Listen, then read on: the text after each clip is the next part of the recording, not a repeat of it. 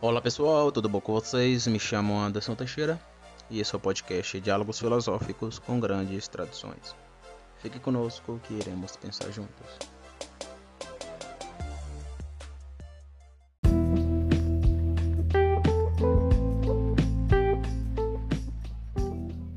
Pois bem, pessoal, esse aqui é mais um episódio, mais uma espécie de episódio bônus, né?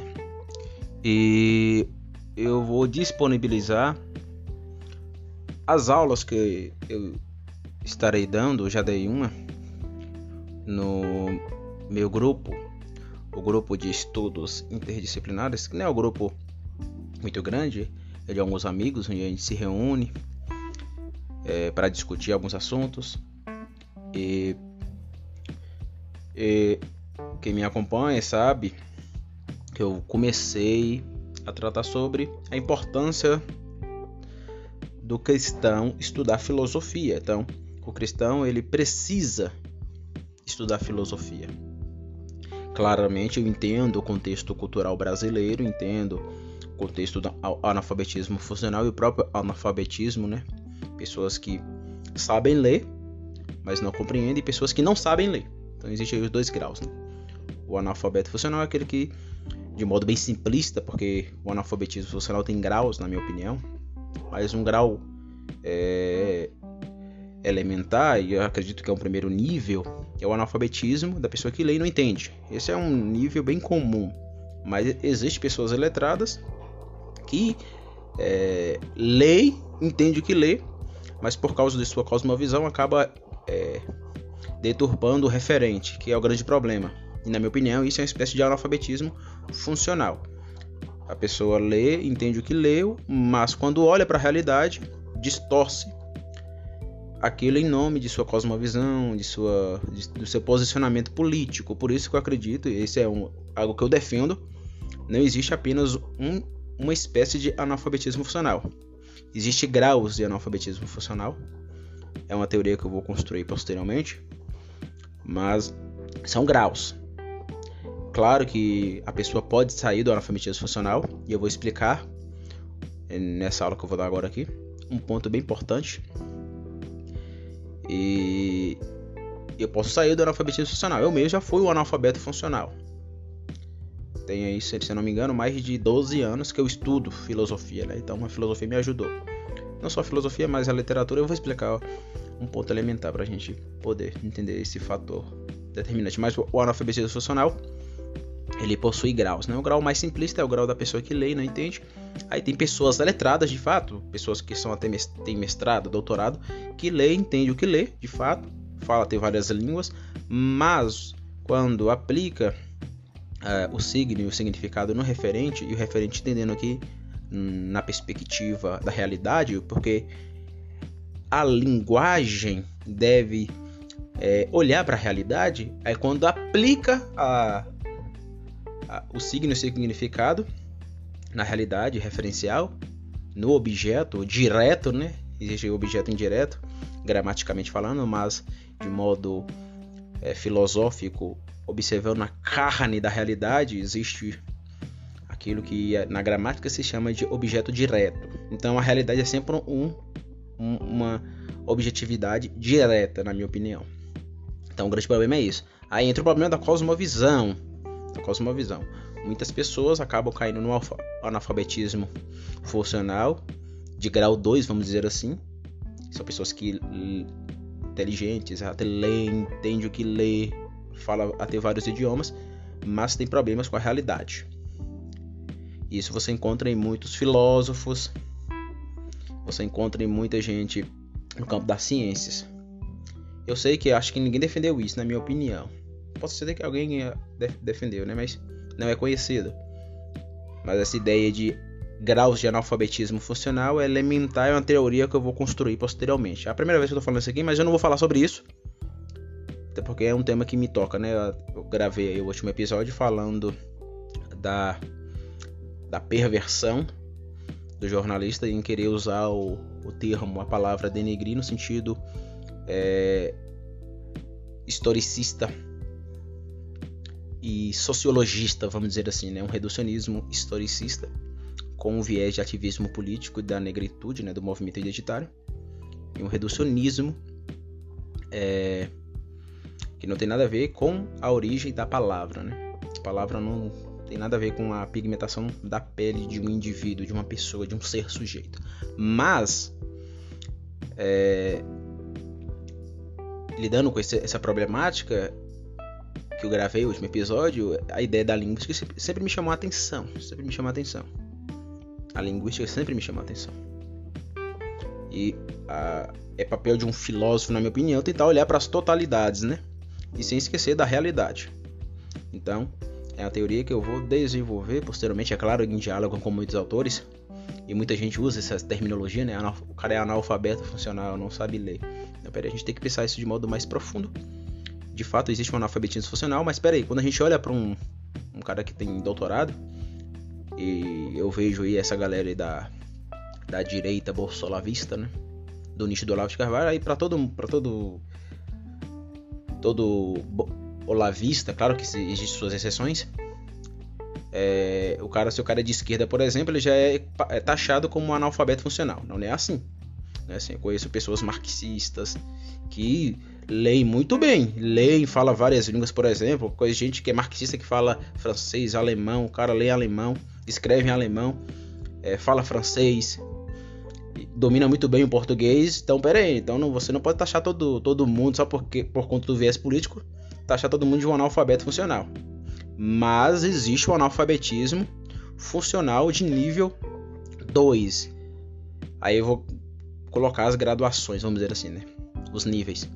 Esse de nível 2 é o que eu acabei de falar, né? O indivíduo lê, entende o que lê, entende os signos, o significado. Mas o problema é quando vai para o referente, porque a linguagem é linguagem na realidade. Não tem como lidar com a linguagem sem a carne da realidade. Aí quando vai para a realidade, aí aparece um nível de analfabetismo funcional, mas não por causa da linguística em si, porque o indivíduo até domina a linguística, mas por causa da sua cosmovisão. Então, o grande problema do analfabetismo funcional em nível 2, vamos dizer assim, né, é por conta do da cosmovisão, da cosmovisão, porque a cosmovisão deturpa o referente, o indivíduo olha para aquela pro objeto, ele linguisticamente até entendeu, compreendeu, fez a hermenêutica correta, mas quando aplica ao referente acaba é, deturpando e ferindo o objeto indireto, o objeto direto. Então isso é muito importante, muito importante. Por exemplo, eu acredito que Kant foi um analfabeto funcional de nível 2. Tá dizendo que Kant foi um analfabeto? Não, Kant entendia muito bem, Kant é um grande intelectual. Mas quando ele pegava o seu sistema de filosofia, por causa da sua cosmovisão de matéria, é, de natureza e liberdade, né? O princípio da autonomia, quando ele é, se deixava endossar sua, pela sua cosmo, cosmovisão, cosmovisão modernista, ele acabava deturpando o referente, isto é, a realidade. Entenda referente aqui não no sentido meramente gramatical, referente no sentido de, da realidade, da carne da realidade. Da carne da realidade. Então, isso eu sei que é polêmico, mas eu não tô nem aí, eu tô atrás da verdade. Atrás da verdade. Então, a gente tem que definir de modo coerente essa questão de analfabetismo funcional com uma perspectiva mais é, técnica e parar de ativismo político, que é o que está tomando conta aí do Brasil. Mas esse assunto eu não vou falar hoje. Eu, é a primeira vez que eu estou falando sobre esse assunto aqui. É, eu tenho pensado isso já tem alguns, alguns, alguns meses. E é a teoria que eu vou construir posteriormente, né? Pensar o analfabetismo, analfabetismo funcional a partir de uma perspectiva filosófica. Então, isso é uma teoria que eu vou construir posteriormente, mas já tenho tido aí alguns insights. Esse foi o primeiro insight. Existe níveis de analfabetismo funcional, o nível primário, o nível secundário. E isso não pode ser confundido. Né? Por que eu estou falando disso? Porque é, a importância de estudar filosofia passa justamente pela leitura. E a gente tem que fugir, o cristão tem que fugir do analfabetismo de nível 1, que é o que domina hoje né, as igrejas e aqueles que são, por exemplo, teólogos, têm que fugir do analfabetismo de nível 2. Ou seja, o indivíduo tem que entender a realidade, a realidade que está à sua volta, e tentar casar aí de modo coerente a partir da filosofar como ação de submissão, né? Que isso não é só uma perspectiva para filósofos, mas para todos que pensam teoreticamente, que é a ideia de se submeter à realidade. Na minha opinião, o problema do analfabetismo de nível 2 começa aqui, quando o indivíduo ele não é, se submete à realidade. Aí, por isso que eu acho que a modernidade tá cheia de filósofos analfabetos funcionais de nível 2. Por quê? Porque começa fazendo filosofia pela reação e não pela ação. Bom, isso é polêmico. Isso que eu estou defendendo aqui é muito polêmico. Por quê?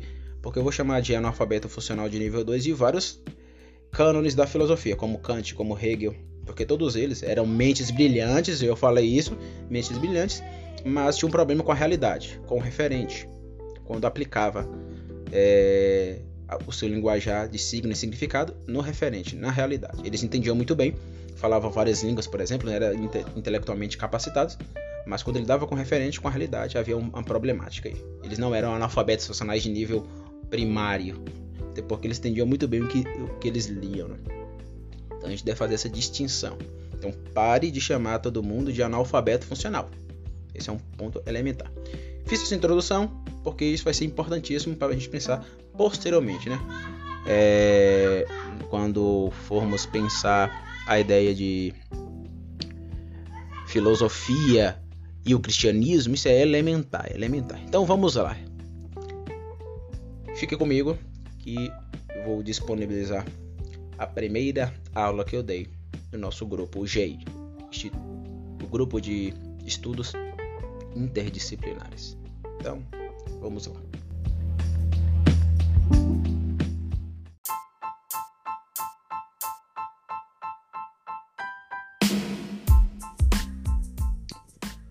Pois bem, nessa aula eu quero abordar um tema bem importante, que é justamente a importância do cristão estudar filosofia.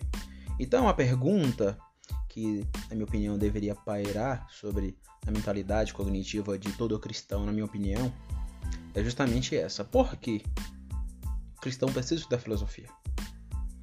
Porque se, é, se tem uma visão bem deturpada hoje no meio cristão que a filosofia é coisa de doido, é coisa de ateu, e não entende que filosofia é olhar para a criação, e a criação é um dogma cristão. Então, se você diz que não precisa de filosofia, você também deveria dizer que não precisa da realidade criada. Não precisa da realidade criada, porque a filosofia está lidando com a realidade criada, está lidando com a criação de Deus, com aquilo que se apresenta a você. Observe aí a sua volta agora.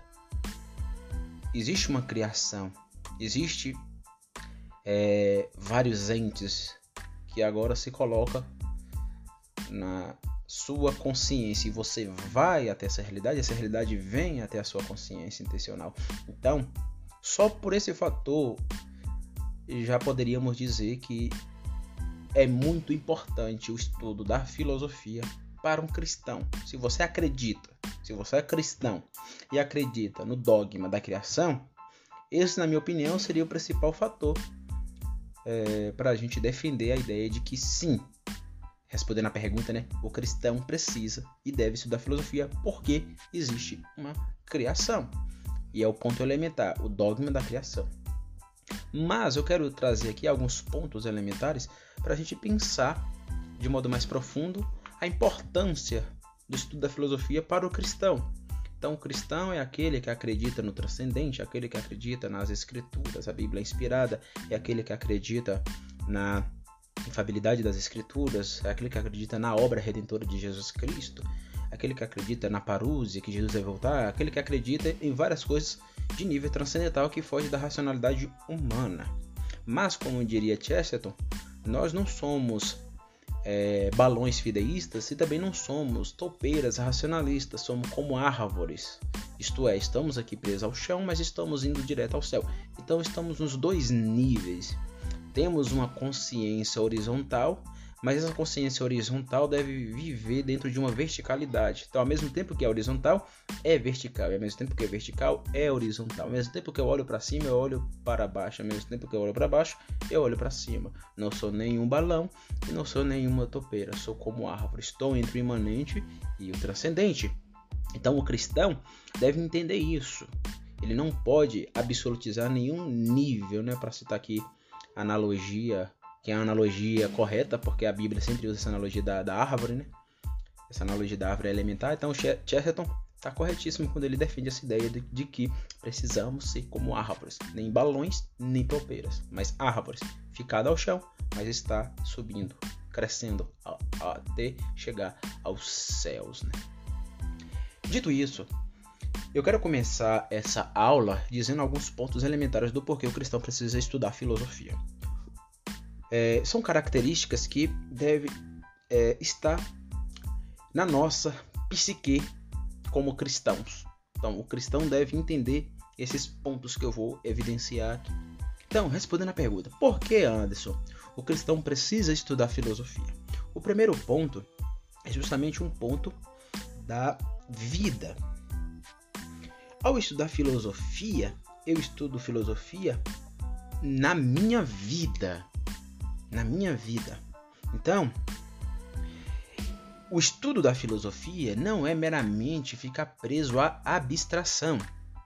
Quando eu estudo filosofia entendendo a criação, o dogma da criação, eu a estudo tentando observar a minha vida total. Então, eu tenho a minha vida total, todos nós temos a nossa vivência ordinária, independente da, da família que eu tenho, independente da forma que eu nasci, independente no contexto que eu estou, eu tenho uma vida e a filosofia deve ser entendida como algo gerado para a vida toda. Então, a sua vida toda deve falar quando você estuda filosofia. Então, a filosofia não é ficar preso apenas. É claro que vai existir isso, mas não é ficar apenas preso à abstração, à abstracidade. Não. Filosofia é o jogar gnosiologicamente falando, né? Eu acabei de escrever um livro sobre gnosiologia. Gnosiologia significa ter todas as formas de conhecer, e todas as formas de conhecer está dentro de do, dois princípios, que é o princípio agnoiológico e epistemológico. Então, minha, as minhas formas de conhecer, seja na primeira ou na segunda, são formas que devem penetrar a minha vida toda de modo integral. Na teologia de missão integral existe uma expressão que eu gosto muito, né? que é a ideia do evangelho todo sobre o homem todo. Então, o evangelho todo sobre o homem todo. Entendendo esse, essa ideia que está corretíssima, é a filosofia toda sobre o homem todo. Então, eu não vou estudar determinado filósofo aqui na minha casa e depois que eu fechar o livro, eu vou esquecer o que ele disse e aquilo não tem nada a ver com a minha vivência ordinária. Eu não vou construir um sistema de filosofia que, quando estou pensando abstratamente, abstrativamente, é, eu estou lá nas minhas ideias, mas quando eu paro de pensar, aquilo é esquecido e eu vivo de forma totalmente diferente da forma que eu pensei. Não, é a vida toda, é uma vida socrática. Tem um filósofo francês chamado Pierre Hadot, muito importante, leia ele. Pierre Hadot, ele não é tão conhecido no Brasil, mas ele entende essa ideia da vida socrática. Sócrates foi um filósofo que entendeu isso. O problema dos filósofos da physis, né, conhecido aí popularmente como os filósofos pré-socráticos, é que sim, eles olharam para a realidade, esse é o ponto elementar, mas se esqueceram do, do segundo princípio quadrante, que é o próprio eu, uma questão antropológica. Então Sócrates traz o eu para o debate filosófico e o eu precisa ser jogado no debate filosófico. A minha personalidade como indivíduo, quem eu sou, conta e esse quem eu sou total conta no estudo da filosofia. Então, essa é a primeira característica. A segunda característica, o estudo da filosofia para o cristão é importante porque desenvolve um raciocínio, raciocínio lógico e crítico. Por exemplo, o cristão que vai estudar filosofia, ele tem que ler Platão e Aristóteles. Você não começa estudando filosofia lendo é, filósofos modernos, filósofos medievais. Não, é claro que é, existe as exceções, né? Por exemplo, eu comecei a estudar filosofia lendo Agostinho, mas o ideal é começar pelos primeiros, ou seja, por Sócrates e Platão. Sócrates por intermédio de Platão, né? Até porque Sócrates não escreveu nada. Mas as ideias de Sócrates aparecem em Platão. Então, por Platão e por Aristóteles. Então, esses dois pensadores, esses dois filósofos, é a base para a filosofia. Está tudo nele. Eu, quanto mais eu estudo Aristóteles, eu vejo que tudo que a gente fala metafisicamente, por exemplo, já estava nele. É por isso que tem um filósofo que eu esqueci o nome, que o nome dele é complexo, sempre esqueço. Que ele está corretíssimo quando ele diz que toda a filosofia ocidental são notas de rodapé a Platão e Aristóteles. E é verdade. Por exemplo, a metafísica da filosofia quadrante é uma pequena, é uma notinha bem pequena ao que Platão já desenvolveu. Vários filósofos que pensam metafísica são notas de rodapé ao que Platão, ou melhor, que Aristóteles, né, desenvolveu metafisicamente. Então, é, temos que ler esses caras. Temos que ler. Esse é um ponto elementar. Ao ler eles, a gente vai desenvolver um raciocínio lógico e crítico. E crítico aqui não no sentido modernista contemporâneo, mas crítico no sentido é, cristão, que existe uma criação, momentos de verdade, existe a queda, a antítese existe o processo de redenção. É a ideia caiperiana, que eu acho bem importante e imponente, do receber, do rejeitar e do redimir. Então são três R's, né? Eu recebo as verdades de todos os filósofos que eu vou estudar, começando por Platão e Aristóteles. Eu rejeito aquilo que está contrário a minha cosmovisão cristã e tento tra trazer redenção aquilo que a priori eu, eu captei como verdade que supostamente não é uma verdade, né? Então o papel do cristão é clarificar no processo de, de redimir, né? Deixar claro que aquilo é uma verdade que advém de Deus, porque toda verdade é a verdade de Deus, mesmo que aquela verdade for construída por um não cristão. Então, a importância do, do estudo da filosofia para o cristão é nesse desenvolvimento do raciocínio lógico, eu tenho minha crítica cristã, porque a verdadeira teoria crítica está no cristianismo, aguçada. Aguçada. Então esse é o segundo ponto.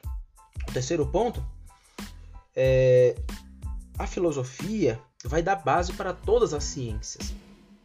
Independente de qual ciência seja, existe uma percepção teorética filosófica que antecede aquela ciência.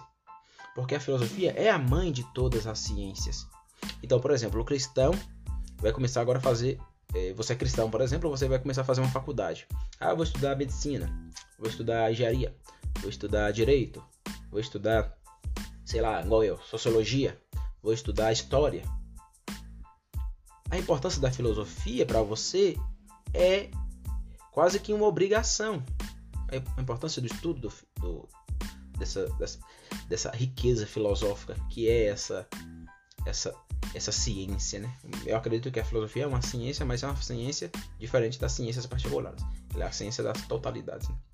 é a ciência enciclopédica. Então, se existem sistemas de filosofia que, vamos dizer, dá base para as ciências nascer, consequentemente, se você vai estudar determinada ciência, vai virar um especialista, vai se tornar um médico, um professor, vai se tornar um engenheiro, um advogado, você tem que entender que a importância da filosofia é proeminente naquela ciência que você vai estudar. Ainda mais você como cristão. Então, você entendendo isso, você vai ter mais proeminência e poderio para dominar o seu próprio campo de estudo particularizado. Então vejam a importância da filosofia para os cristãos que estão, por exemplo, os, os que vão entrar na universidade. É muito importante. É, quarto ponto, é, a gente deve estudar filosofia para ter uma criatividade reflexiva. A filosofia nos ensina isso, ser, ser criativos. E como ser criativo, Anderson? Aí entra o tripé, que é o tripé do ler, do assistir e do ouvir. Então, o domínio, eu estou falando aqui para a gente que fala português, né? O domínio do português é importantíssimo. E para me dominar o português, eu preciso amar o português. Se eu não amar o português, que foi o idioma que Deus é, permitiu que eu falasse de modo natural, porque eu nasci no Brasil e foi por causa da soberania de Deus que eu nasci aqui no Brasil, então eu te, devo entender que eu devo amar o português, porque a linguística é uma norma criacional. Se Deus criou a linguística como uma norma, consequentemente eu falo português, consequentemente eu amando o português, eu estou exaltando o meu Criador, porque ele me deu as possibilidades cognitivas de entender palavras, símbolos. Então eu tenho que amar o meu idioma, e para amar o meu idioma eu tenho que ler. Então não existe filosofia sem leitura. É claro que a leitura é apenas um ponto. E aqui a gente poderia to é, tocar nos sete, sete Passos. Foi o primeiro livro que eu li do Olavo de Carvalho. A filosofia é seu inverso. E lá ele é, é, traz um esquema bem interessante dos sete passos elementares no, no processo filosófico, os elementos de, uma, de, de um, um filósofo ou de um estudante de filosofia. São sete passos. Eu não tô não gravei, mas eu, é, eu me lembro que são sete passos. E um dos sete passos é justamente a ideia de um, exame de consciência, um exame dialético, anamnese, etc. São sete. Não me recordo dos, dos sete. Hum, e a ideia de leitura é apenas um passo. Fazer fichamento, ler. A questão filológica, né? É apenas um passo. Mas é um passo importante. Eu não posso absolutizar isso? Claro que não. Mas é um passo que a gente não pode negligenciar. É aqui que eu vou adquirir cultura filosófica, né? É aqui que eu vou entender o que os grandes disseram. Aquilo que o próprio Olavo de Carvalho chamava de status questiones. Por exemplo, eu tô lá estudando uma determinada ciência particular, aí em determinado momento surge um problema. A filosofia vai justamente aparecer para me ajudar a levantar status questiones. Pera aí, eu estou estudando aqui, por exemplo, física. Aí o professor levanta o problema dentro da física. Um problema que é altamente filosófico. Eu vou de modo filosófico e pergunto: quem, for, quem foram os, os primeiros a falar sobre isso? Aí eu vou exercer o status questiones e vou questionar a, a, a gênese daquele problema e como o problema foi se desenvolvendo ao longo da história. Então veja a importância da filosofia para as pessoas que estão estudando. Então, dominar o português para desenvolver uma, uma criatividade, uma reflexão é importante. Ou seja, estudar a gramática. Estudar a gramática. E, se possível, estudar o próprio latim, que é o que dá a base, que dá o esqueleto para o português. Então, as línguas latinas são ótimas línguas para filosofar. Línguas que têm um, um esqueleto no latim, né? Esqueleto do francês, do espanhol, do italiano, do português, é o latim. Então são ótimas línguas para filosofar justamente por causa disso. Então, a literatura é importante. Eu tinha falado aí logo no início né, do analfabetismo. Como escapar do analfabetismo funcional? Anderson, eu não entendo mais filosofia. Quando eu leio, baralha tudo na minha cabeça, eu não entendo nada que esse cara está dizendo. Filosofia é coisa de doido. Isso provavelmente é um sinal que você é um analfabeto funcional. Sinto muito em dizer, não é uma acusação, não estou te xingando. Mas se você pega um livro de filosofia e começa a ler e você não entende nada, é, e não estou falando de filósofo complexo, você pega um livro qualquer de determinado filósofo e você não entende nada, é, provavelmente se você não tem, não tem a capacidade, não tem essa capacidade de leitura mais aguçada, provavelmente você é um analfabeto funcional. É claro que tem filósofo que a gente vai ler, é complexo, a gente tem que estudar, é, é um processo denso. Mas se todo livro de filosofia que você pega, você tem esse problema, provavelmente você é um analfabeto funcional. E como sair do analfabetismo funcional? Literatura. Literatura. E nós cristãos já temos a Bíblia. A Bíblia é um grande livro de literatura. A Bíblia, como livro de literatura, é importantíssimo para aguçar a nossa percepção imaginativa. As nossas as imagens que vêm na, na nossa mente ao estudar a Bíblia é, é muito importante para escapar do analfabetismo funcional. Aí também tem a grande literatura, em especial é, estudar uma gramática do português, estudar tem um, um, remédio bom que me ajudou muito e tá, me ajuda até hoje, que eu estudo até hoje, que é a gramática latina do Napoleão e ler muita literatura ler muita literatura, Machado de Assis, eu tô lendo agora o, o A Divina Comédia novamente, aquelas poesias.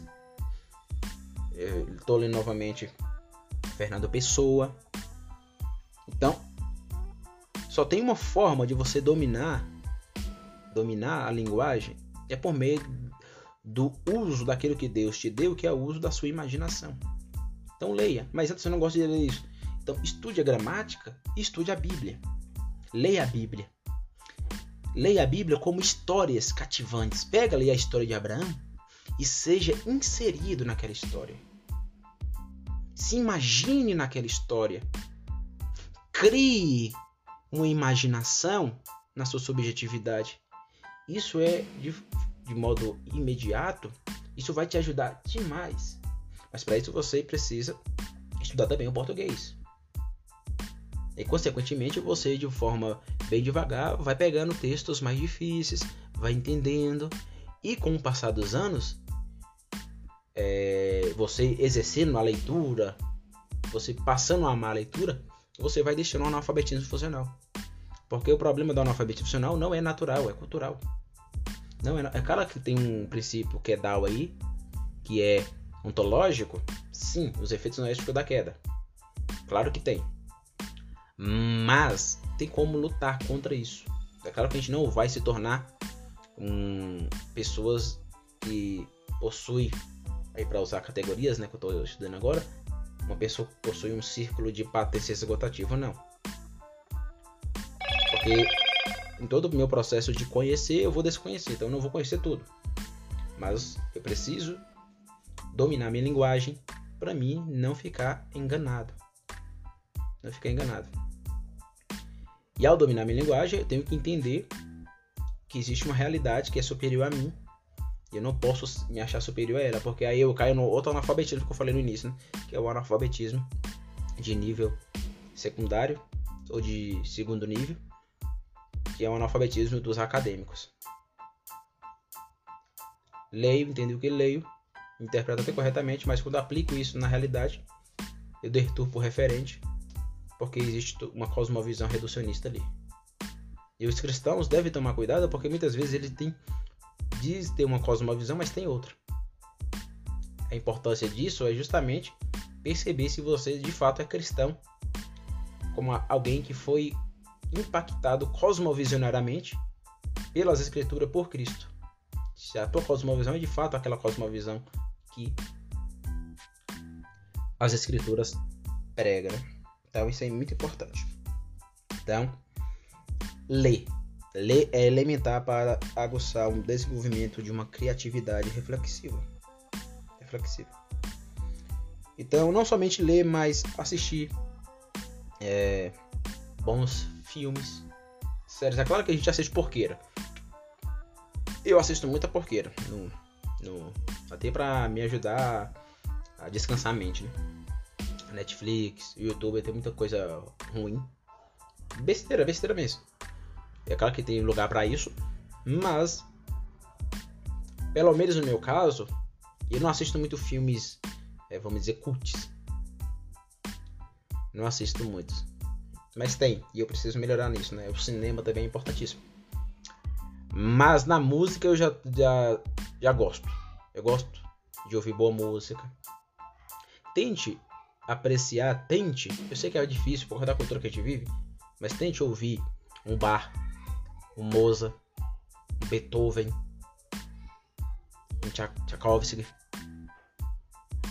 Tente ouvir um, um algo mais é, robustez musical. Aquilo vai te ajudar demais. Por exemplo, eu gosto muito do Belchior. Belchior é um cantor poeta. Então aquilo é importantíssimo para ajudar a aguçar nossa imaginação, por exemplo. Então, ler, assistir e ouvir, né? Então isso é importantíssimo.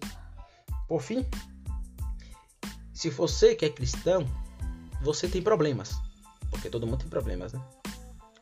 Então, veja qual o problema, qual o problema que te toma. Então, veja qual é o problema que lhe toca, que toma a sua subjetividade, que impacta o seu ser. Isso é bem importante. Anderson, o que me espanta é a política. É o ponto de partida. O que me espanta é a, a corrupção. É um espanto. O que me espanta é um problema, né? O que me espanta é, é a arte. O que me espanta foi ter estudado determinado fator. Por exemplo, para mim, o que me espantou foi Agostinho e a história da igreja. Eu estudei a história da igreja e depois fui conhecer Agostinho. Aquilo me espantou. Foi o ponto de partida de eu começar a estudar filosofia. Então, todos nós temos problemas que a realidade coloca. Aquilo pode ser um ponto espantativo e o ponto de início para mim começar o estudo filosófico. Então, esse é, é outro ponto elementar. Por fim, você deve entender que a filosofia ela é unitiva. Como assim, Anderson? Eu entendo que na academia a separação, né? Metafísica, epistemologia, estética, política, lógica. Entendo isso, mas não fique preso a isso no estudo da filosofia. Ah, eu preciso entender a metafísica de Aristóteles. Ah, eu preciso entender a política de Aristóteles. Ah, eu preciso entender a metafísica de Agostinho. Ah, eu preciso entender a política de Agostinho. Ah, eu preciso entender e ficar recortando o filósofo. Não. Entenda que existe uma realidade que aquele filósofo se preocupou. Entenda isso. Eu quero ver o que aquele filósofo tem a dizer sobre a realidade e a partir disso me colocar na, com a minha personalidade diante a realidade que aquele filósofo também se colocou e ver as verdades que aquele filósofo captou e tentar perceber essas verdades na minha própria realidade. Isso é importante. Isso cai nos sete elementos da do que o Olavo de Carvalho problematiza no, no, filosofia e o seu inverso. É importante. Por fim, estudar a história da filosofia isso é problemático porque muita gente acha que estudar a história da filosofia é ficar comprando livros de filosofia, história da filosofia. Ah, vou ali comprar um livro. Bom, eu sei que é importante ter livro de história da filosofia, ajuda muito você, mas filosofia, acredito que aqui é que vai pegar, né? A filosofia é para a vida toda. A filosofia é para a vida toda. Você estuda filosofia para a vida toda. Então você deve compreender e entender isso. Esse é o ponto. Estudar a história da filosofia é manter um diálogo com grande tradição. E existe mais de 5 mil anos né, de, de, de debates filosóficos de problemas. E isso requer uma vida toda. Uma vida toda. Ah, mas antes eu não quero fazer isso. Eu não quero. Então, filosofia não é para você. Então você vai ficar aí preso a, a questões que te capta, que te toma. E não estuda filosofia. Se você acha que é, filosofia é só ler dois livros de filosofia e pronto, acabou, agora tá feito. Então, não estude filosofia. Não estude. Essa é a grande verdade. Essa é a grande verdade. Não estude. Não é para você. Não é para você. Então, mas se você entende que você precisa entender a criação de Deus, o estudo da filosofia é proeminente e elementar. É elementar. Então essa foi a primeira parte. A segunda parte a gente vai voltar aí, mantendo um diálogo e pensando aí o que Jerusalém e Atenas têm em comum. Não terminei a aula e na segunda parte eu irei abordar essa problemática muito importante. A relação entre Jerusalém e Atenas, né? A ideia de, do, de, de um pai da igreja é bem importante. Também muito obrigado. Até a próxima. Tchau, tchau.